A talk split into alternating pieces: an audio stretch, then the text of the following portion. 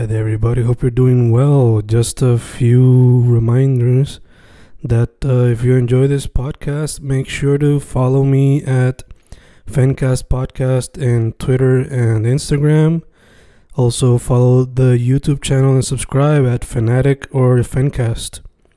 Spotify, if you can, also follow the podcast.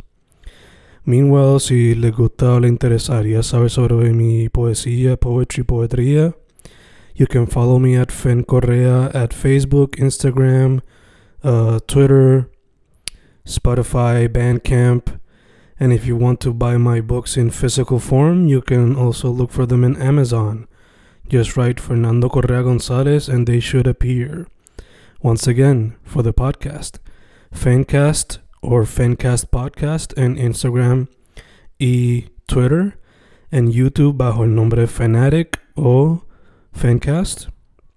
Y si le interesa mi poesía, poetría, poetry, Fen Correa en Facebook, Instagram, Twitter, Spotify, Bandcamp y en Amazon bajo Fernando Correa González.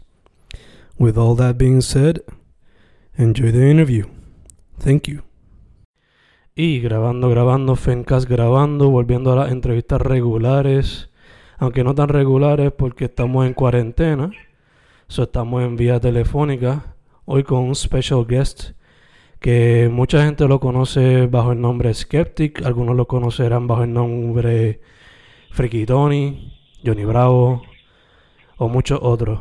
Dicho eso, tengo aquí rapero, cantante, DJ, productor y muchas otras cosas. Skeptic, ¿cómo estás, brother? ¿Qué es la que todo bien? ¿Cómo tú estás? Como te dije, hermano, todo bien, aunque ahora pues con calorcita porque estamos aquí encejados, pero estamos vivos, eso es lo importante. Yes. Mano, eh, cuando cuadramos la entrevista, eh, yo tengo un, un pana en las letras que él es súper fanático tuyo. Y quería que te mencionara que él está pensando utilizar una lírica tuya como epígrafe para un futuro libro. Que si le puedes dar esa bendición, este, ese shout out, pues estaría chévere. Seguro, mano. Sería, sería un placer y un honor. Tengo que ver eso. Perfecto, perfecto. Así que Patrick O'Neill, cuando escuche esto, pues ya sabe que tiene la bendición de Skeptic. Eh, mano, directo al grano, yo mencioné que tú eres un cantante, productor, rapero, DJ. Yo te consideraría también entertainer porque también hace, ha actuado en tus videos, también los edita y los dirige. ¿Qué más se me queda afuera para que no sepa? Mano, creo que más o menos lo has dicho todo en cuanto a lo artístico. Eh, lo hago desde, desde siempre. eh, básicamente todo lo que haga falta. Eh, y con mucha pasión. Pero sí, tú, tú- creo que lo... You nailed it. Perfecto, profesor. Te pregunto. Eh, al que conoce tu música, sabe que es súper variada. De que cuando yo escucho, ahorita estaba escuchando Astro Mambo, Boca de Lobo, eh, Show de Friki y Cuarto Oscuro, back to back. Y no pude escuchar hoy mismo otra vez los más anteriores, pero siempre se nota que tiene un sonido ecléctico, variado, siempre con una high de lo que sería el hip hop y la música urbana. So te pregunto, ¿de dónde salen tantos sonidos variados? ¿Sabes qué son las influencias? ¿Qué te inspira a hacer música y qué te inspira a hacer los visuales tan creativos que has hecho? Ok. Pues, mano, eh, creo que la inspiración mayormente surge de toda la música que escucho. He escuchado, a mí me gusta escuchar desde hace mucho tiempo los discos de principio a fin, como si fuese una película, y aunque esté malo, no cambiar ninguna canción. Y he escuchado miles de miles de discos, eh, y me gusta. Y de ahí es donde muchas veces saco la inspiración. También de lo que está pasando alrededor de uno el tiempo se mueve hacia adelante y, y, y siempre hay una nueva ola, un nuevo movimiento, unas nuevas combinaciones de sonido que, que inspiran a uno, porque creo que la música y el crear y hacer arte en general, más allá de un ejercicio de expresarse uno mismo, también es un ejercicio para mí, entiendo yo, un ejercicio de innovar, como si fuese la ingeniería o como si fuese cualquier otro craft. Así que la música siempre trata de estar innovando y, y coger los mejores elementos tanto del pasado y de la música que he escuchado, como de lo que estoy escuchando, de lo nuevo que va surgiendo. También yo creo que hay una, hay como una fibra, como un, como un elemento fundamental que es como, yo le llamo como, puedes llamarle groove, puedes llamarle soul, puedes llamarle pocket, pero es como ese sonido, que sea viejo, sea nuevo, sea futurístico, sea antiguo, tiene como ese encaje, tiene ese sabor. Y una vez tú lo escuchas, tú sabes, ok, eso tiene, eso está en the pocket, eso tiene el groove, eso tiene el sabor. Todo es un poquito de eso, de saber el sabor genuino, buscarlo del pasado y mirar hacia el futuro y el presente, lo que está pasando creo yo. Ok, entonces, por lo menos yo escuchando, hablando aquí de un proyecto en específico, yo escuchando el show de Friki, me lo imaginé como que si estuviese escuchando la radio en los 90 y 2000s, donde estaba pegado el reggaetón, pero también pues se, se tiraban los chistes a veces. Algunos lo consideran mongo, algunos lo consideran cringy, algunos lo consideran ya cultura popular puertorriqueña que yo veo ese proyecto, como dijiste, un concepto, pero también como que sátira y rindiendo tributo a lo que era esa para aquel entonces. So, te pregunto, ¿cómo, ¿cómo manejaste bregar no solamente lo que es el reggaetón, el trap, la música más electrónica, RB, eh, se puede decir hasta balada latina, en un proyecto tan variado, pero además manteniéndote dentro de tu propia identidad. Sí, wow. Eh, yendo, tratando de siempre hacer algo que le guste a uno, que uno se vacile y que se disfrute. El proceso de hacer el show de Friki siempre fue algo que yo me quería divertir en el estudio. Yo quería pasarla bien, yo quería reírme, yo quería sorprenderme. Así como cuando uno está vacilando con los panas, haciendo algo cómico, charlataneando por ahí y se montan el tripeo y sale el humor. Yo quería que fuese algo que, te haga reír y que te lo que te lo disfruten. En verdad era como, como hacer una comedia. Yo quería hasta cierto punto clasifico mis trabajos, cada cual tiene su tono, cada cual tiene su color y, y, lo puedes definir como una película Astromando es como más serio, como un drama, porque luego es como suspenso. Show de Flick es una comedia full. el approach fue, quiero approach como si estuviese haciendo una comedia. Y sketches de comedia, los, eh, los sketches de comedia de la radio, cosas que te hagan reír. Y como tú mencionaste, hacer referencia, drawback hacia lo, la, las influencias y las inspiraciones de, ese medio, la radio mucho, una inspiración bien grande para mí fue el Ganter y No Te Duermas. En cuanto a, a los chistes, la producción, el estilo, la estética y coger de eso. Y los ampleo muchísimo en el disco, tanto en el video, los videos como en los samples de la música. Hay muchas cosas, muchas cosas de, de No Te Duermas, del Ganter, de la radio. Anuncios así como de 1107.7, como, como hacer, como tap into esa memoria de, la juventud y nuestra infancia que nos crió, que, se siente tan como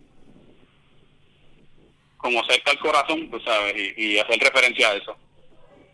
Yeah, ya, obligado. De hecho, vi eso en parte, no vi la entrevista completa, pero vi eso que tuviste, creo que fue en La Mega, creo que fue que tuviste con con él ahí todo. Estuvimos ahí en La Mega con, con Funky con el Gantel, eso fue una cosa del, del cielo realmente, nunca no, me imaginé que, que, eso iba a pasar.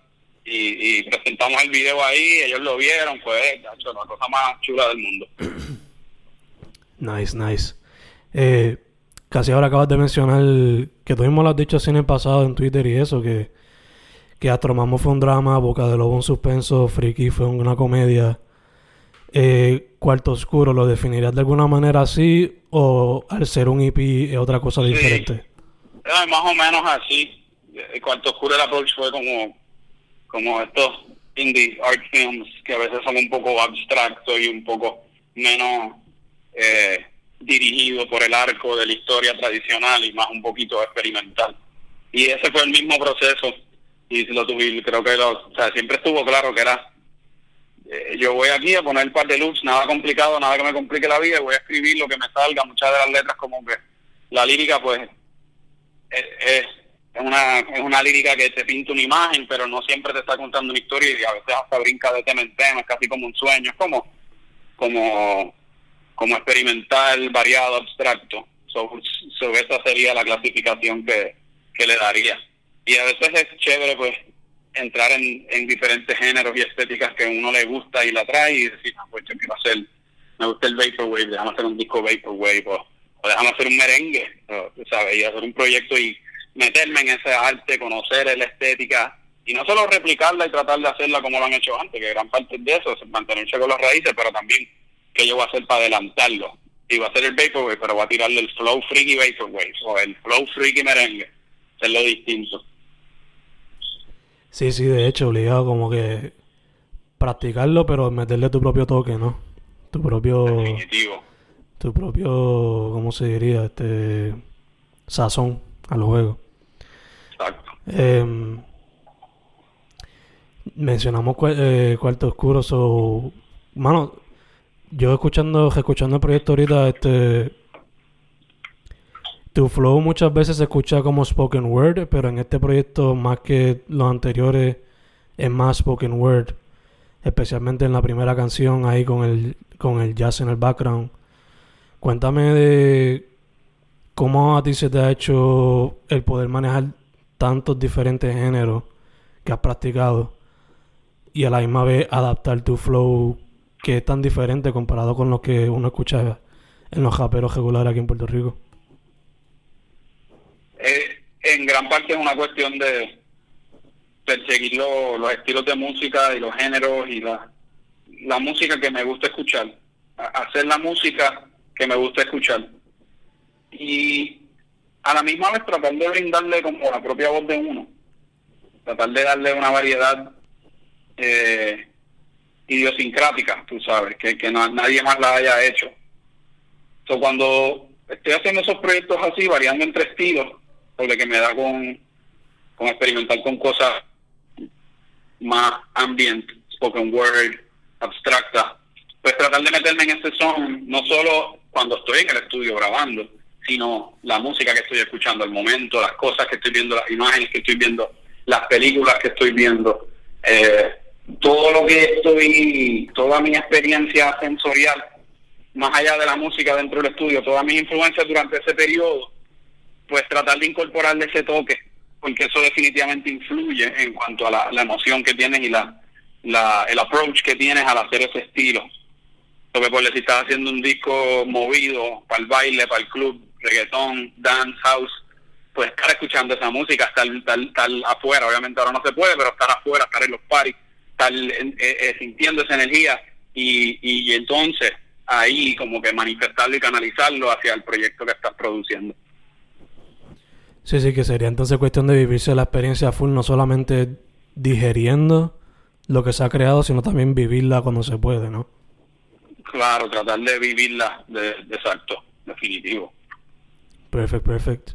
Em, me has mencionado que muchas veces el cine es una influencia en los discos, o ¿me puedes decir algunas de tus películas favoritas o directores favoritos o actores y actrices favoritos? mi película favorita es There Will Be Blood, de Paul Thomas Anderson y Daniel Day-Lewis. Es mi película favorita. En ese año salieron muchas películas que me gustan mucho. Esa definitivamente es mi película favorita. Ese año también salió No Country for Old Men. También tremenda película. Me gusta mucho Dark Knight. Este, me gusta mucho Superbad. Una película que, que recientemente me dejó bien, o sea, blew my mind una película francesa eh, que se llama Holy Motors, un director que se llama Leo Carax, y es una experiencia bien loca. Este, hay muchas películas así, así de, lo que te puedo mencionar ahora, pues esas son las que me vienen a la mente. Eh, pero el cine siempre ha sido una, cosa que me encanta y, soy así como un director frustrado eh, y, pronto querer incorporarlo más. Pues, el, propósito es hacer más de cine, hacer más de cosas eh, cinematográficas, libretos, actuación y eso, porque de verdad que eh, me fascina. Ok, ok. Y fuera del cine, ¿algún otro medio artístico que te gustaría meterle mano? Pues quizás también la escritura, hacer algún tipo de, más redacciones eh, más estructuradas. Pero sí, música, tú sabes, cine, quizás fotografía, todas esas cosas. Pero fuera el cine y, la escritura son cosas que de siempre, pues, las llevo haciendo eh, mi hermano y yo. Este Edman es un escritor, él, sí que tiene el, don de la, de la escritura, más que yo. Y, y en verdad siempre lo hemos hecho. Así que yo creo que eso no va a parar. Ok, ok, nice, nice, nice. De hecho, pueden hacer una película tipo Body Double o algo así, de suspenso. Ah, no, sí, sí, sí, yo sé que, que eso va a venir eventualmente. eventualmente. Tiene que pasar algo, tiene que pasar algo. Sí, va a pasar, va a pasar. Eh, mano, aquí viendo, yo viendo tu discografía, eh, siempre he notado que has tenido colaboración con 187 de alguna otra manera. Sea, aunque sea tú dándole feedback o directamente colaborando en 18 Skeptics o... Te pregunto la amistad, cómo surgió y cómo ha, cómo ha cambiado y evolucionado a través de la música. Wow, mano, un 87, Pedro. Eh, me fascina colaborar con él, hemos hecho 20 mil palos. Yo lo conocí a él, creo que fue verano 2007, 2008. Eh, estamos primeros años de universidad y empezamos a hacer música y continuamos haciendo música cuando yo regresé. Yo estaba estudiando en los Estados Unidos, yo regresé.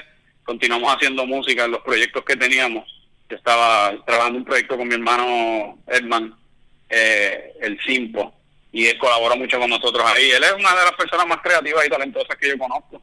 Y él sigue sacando mucha música, sigue bien prolífico. Así que si tienen la oportunidad, chequenlo, 7, este, así mismo, en SoundCloud, en, todas las plataformas, porque el, tipo le mete. Y, y definitivamente van, van a ver más de él. Así que estoy confiado. Hace tiempo que no lo veo. Imagino que ahora con la cuarentena será más difícil todavía. Sí, ha sido un poquito difícil ver a... no he visto a nadie así, pero sí, definitivo. Gacho, gacho. Eh, como mencioné ahorita, en la música tú primordialmente pues o haces vocales, sea cantando o rap, pero también haces producción y también eres DJ. So, cuando vas a tomar un rol, eh, ¿Cuál es la diferencia entre cada skeptic cuando toma esos roles? Por ejemplo, eh, en la producción pides más, eres más como que enfocado en eso tú solo o pides advice de otras personas. Cuando eres DJ, ¿cuáles son las decisiones que tomas para hacer montar un pario o lo que sea? Cuando rapeas, ¿cómo diferencias eso con la producción? ¿Cuáles son las diferentes versiones de Skeptic con cada uno de esos roles? Ok, sí, son un par de cosas. Es, he aprendido a, eh, ¿cómo se dice? ponerla en, compartimiento, compartmentalize. Y cuando estoy haciendo un DJ set, pues es completamente enfocado en, en, lo que requiere llevar a cabo ese DJ set.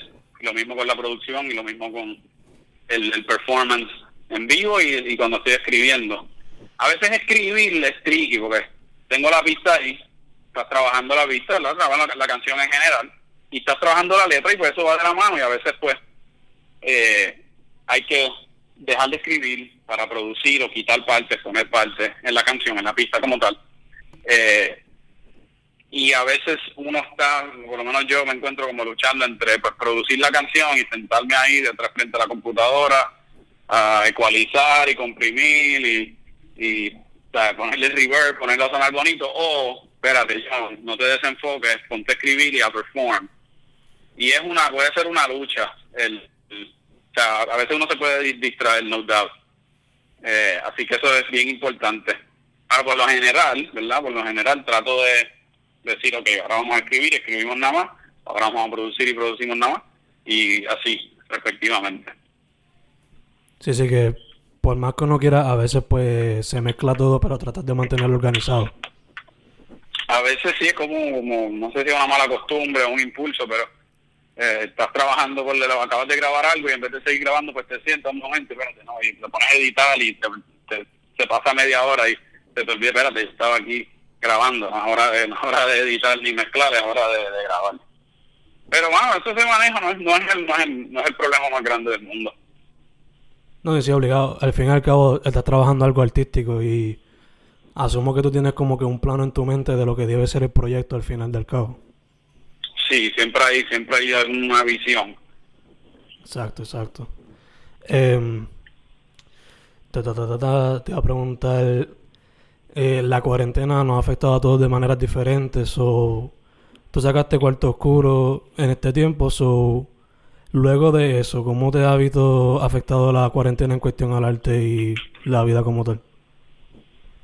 Pues hermano, te voy a ser sincero, mientras pasa el tiempo, no, creo que nos hemos dado cuenta que, que, la cuarentena no va a ser este periodo pequeño y luego todo va a regresar a la normalidad, que va a ser un, proceso bien largo y gradual de, de, todo, con el favor de Dios, regresar a la normalidad. Eso cuando empezó, pues yo lo tomé como, como tiempo para producir y para hacer arte. No, obviamente no me, no me he quitado, no he dejado de producir. Pero dije, no, no voy a sacar nada ahora, porque pues no hay gente en la calle, la, la, economía está cambiando.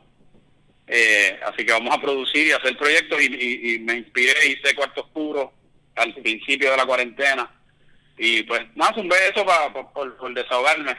Pero estoy trabajando un disco nuevo este que, pronto va a salir. Ya estoy, ya tenemos muchas de las la mayoría de las canciones las tenemos producidas. Falta cuadrar una que otra cosa, hacer videos y eso. Eh, así que eventualmente vendrá un proyecto nuevo y voy a sacar eh, unos cuantos videos en López del, de lo que queda del show de Friki. Pues para, para, entretener y, ponernos creativos, van a estar bien buenos. Este sábado, con el favor de Dios, eh, filmamos uno de esos videos. Este, así que hay material, pero definitivamente la cuarentena fue un proceso de, ha sido un proceso, bueno, acabado, de, de reestructurar lo que va a ser la, la, estrategia de, las carreras artísticas y de entretenimiento al principio yo pensaba que ah, pues esto va a pasar y regresa, pero ahora espérate, no, no, no te puedes aguantar, no puedes esperar hasta que acabe la cuarentena para hacer algo, porque es que no, no, sabe cuándo se acaba. Entonces ha sido más o menos el, la lección que yo he aprendido de esto, pero hemos ajustado y hay muchas cosas que vienen por ahí. Tenemos, yo tengo ya ocho canciones para el disco, el, disco ya está al otro lado, que, que, que es cuestión de acabarlo y zumbarlo, que eso viene bien pronto.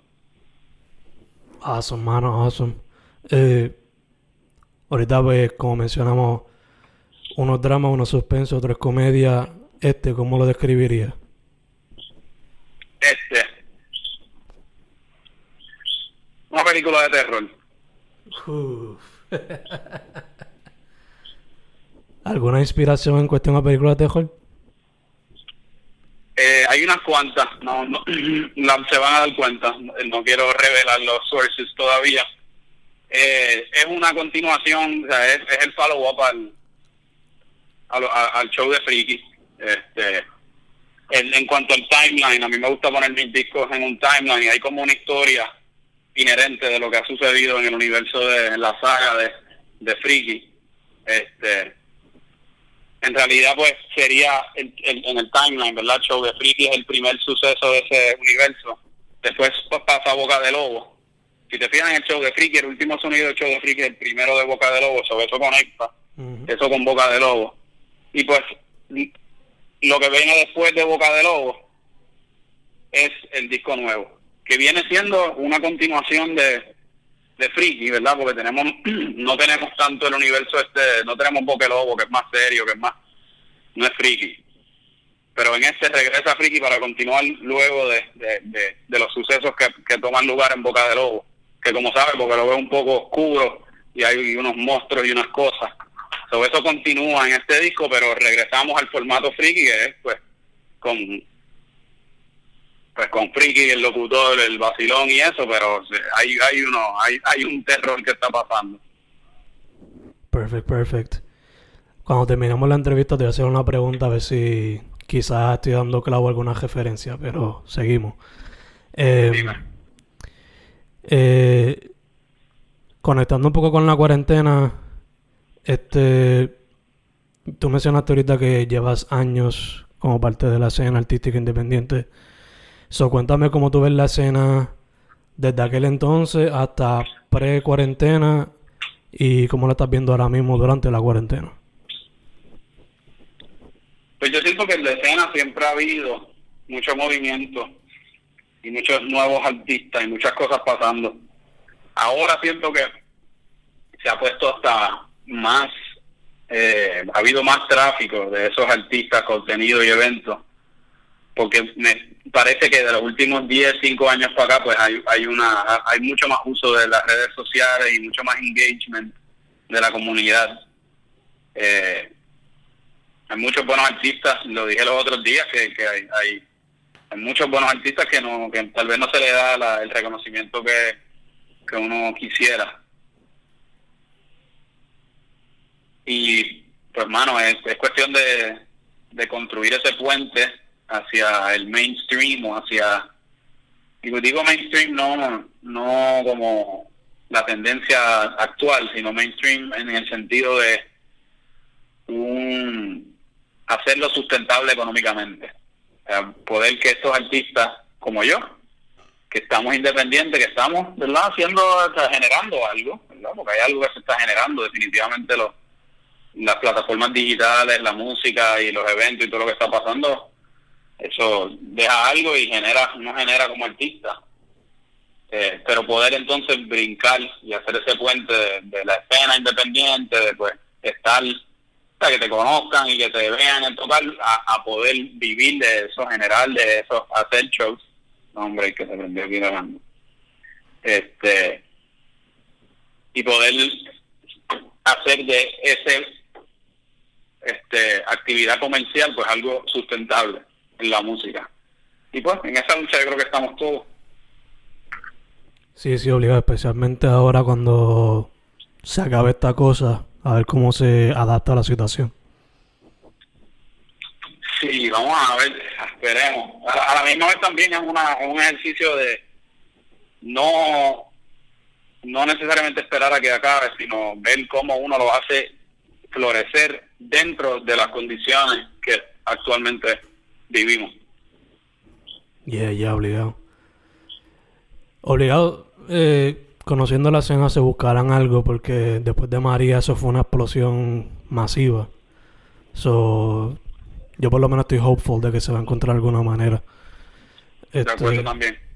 Eh, te iba a preguntar, ah, este, quien vea tus proyectos sabe que tú has colaborado con varias personas y quien vea por las redes sabe que tú estás conectado con todo el mundo, que ya tú sabes, no conectado con todo el mundo en el sentido de que has trabajado con todo o whatever, sino que saben que tú estás pendiente a lo que está pasando en la escena. So, te pregunto, ¿hay algunos artistas con los que no has podido colaborar con los cuales te gustaría, sean artistas solo o banda, etcétera? Hay, muchos artistas que me gustaría colaborar y estoy hablando ahora para, para poder hacerlo. Para el disco nuevo tengo unas cuantas colaboraciones eh, que me gustaría que eso pues sea una sorpresita. Por lo menos todavía no, no revelarla. Hay un montón de artistas que con quien me gustaría trabajar. Este, siempre hablo con los muchachos de la estación central para hacer algo. Con Offset y con Everest. Este, he hablado con Bebo, Bebo Dumont para trabajar cosas. Este, el proyecto de Jorge Chafee, eh, eh, hemos estado back and forth enviándonos cosas y, yo creo que eventualmente va a salir algo bien chévere por ahí. Eh, seguir colaborando, mano, con los, artistas y los raperos de aquí, los raros, con, con R, con, con Freud, con Yamma. Este, vienen muchas cosas. Este, el, el, próximo proyecto va a tener, estoy, estoy, ya tenemos un par de featuring bien chéveres pero pero sí, toda esa gente, los Rivera Destino también es uno, un grupo que, que creo que estaría bien bufiado. Y nada, por ahí sigue la lista. Nice, nice, nice. Eh, sí que vienen muchas cosas emocionantes, especialmente para los que siguen la escena faithfully. Este, te pregunto, mano, dado tu experiencia ya como un artista independiente, que te has visto las de Caín Caín y ahora pues está surgiendo bastante heavy. Eh, ¿Algún tipo de advice para alguien que quiera meterse a la música ahora? Pues sí, puede, puede sonar corny, pero tienes que meterle y no quitarte. Y estar claro de lo que tú quieres. Y si de verdad tu corazón quiere hacerlo y lo haces porque te gusta y porque tienes que escribir o tienes que grabar, tienes que producir, lo vas a seguir haciendo. Y no vas a dejar de hacerlo porque eso es lo que tú amas. Siempre que, si tú quieres, si uno quiere vivir de esto y, crecer, pues hay que ser consistente y también ser self-aware, saber quién uno es, que uno representa, cuál es el mensaje que uno está dando y estar claro, ¿no? No, no tirar balas locas y no tratar de ser alguien que uno no es. Y a la medida que uno sea genuino y sea consistente y perseverante y, y tenga una visión, tengas una idea clara de lo que quieres hacer y te tomes tu tiempo y lo produzcas con las herramientas correctas, no necesitas de más nadie. O sea, si tú quieres, tú puedes hacer algo bien cabrón tú solo. Eso sí, toma un montón de trabajo y te favorece que busques ayuda de la medida que, sea necesaria. Pero que en realidad nada, nada, nada te debe detener de, de, de hacerlo. Y eso, eso creo que aplica a todo el mundo. Perfect, perfect. Em, todo el mundo te puede conseguir bajo Skeptic Música, ¿verdad? En todos lados. Eso es así. S-K-E-P-T-I-C, música. Skeptic Música en todas las redes. No cambia, siempre es el mismo. Perfect, perfect. La pregunta siguiente la ha hecho varias gente ya, pero te la hago a ti, te la hago a ti con un pequeño twist. Escoge una música o películas. ¿La música o película? Bueno, yo creo que tendría que escoger películas porque en las películas hay música. Ok. So, o sea, dices de yo hacer o de yo ver. No, no, no, no, Solo escoge una o la otra. ¿Música o película? Sí, está difícil, en verdad. Este... Eso va a tener un follow-up question.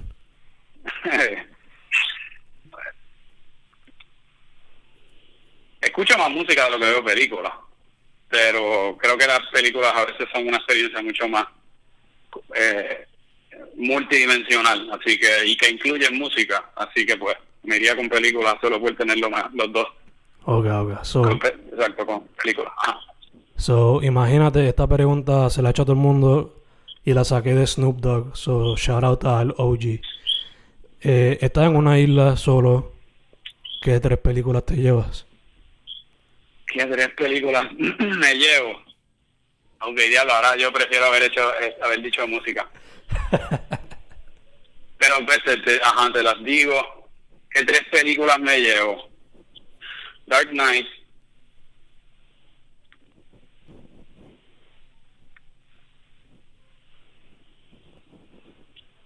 There Will Be Blood.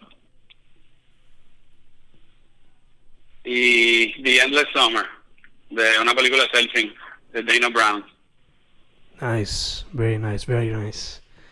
So, tres peliculitas para Skeptic, para la Ilida. ¿Y si fuese música? Solo to make it fun. Introducing the Dear Shadow. Este. Since I left you de the Avalanches. Y. Wow, difícil. Creo que Voodoo de D'Angelo. Diablo, ¿no? Variedad en, toda la, en toda la frontera. Al igual que su música. So, para que está escuchando Skeptic Música en todas las plataformas de streaming y de social media. Brother, muchas gracias por haber dicho que sí para la entrevista. Gracias a ti, mucho éxito. Vamos a estar aquí para lo que necesiten. Perfect. Looking forward para el disco y nada, hopefully la próxima sea presencial o por lo menos vía Zoom o Skype, lo que sea. Sí, sí, sí, un abrazo, hermano. Mucho éxito. Igual, brother. Te cuida. Fencast con Skeptic. Boom. Yeah.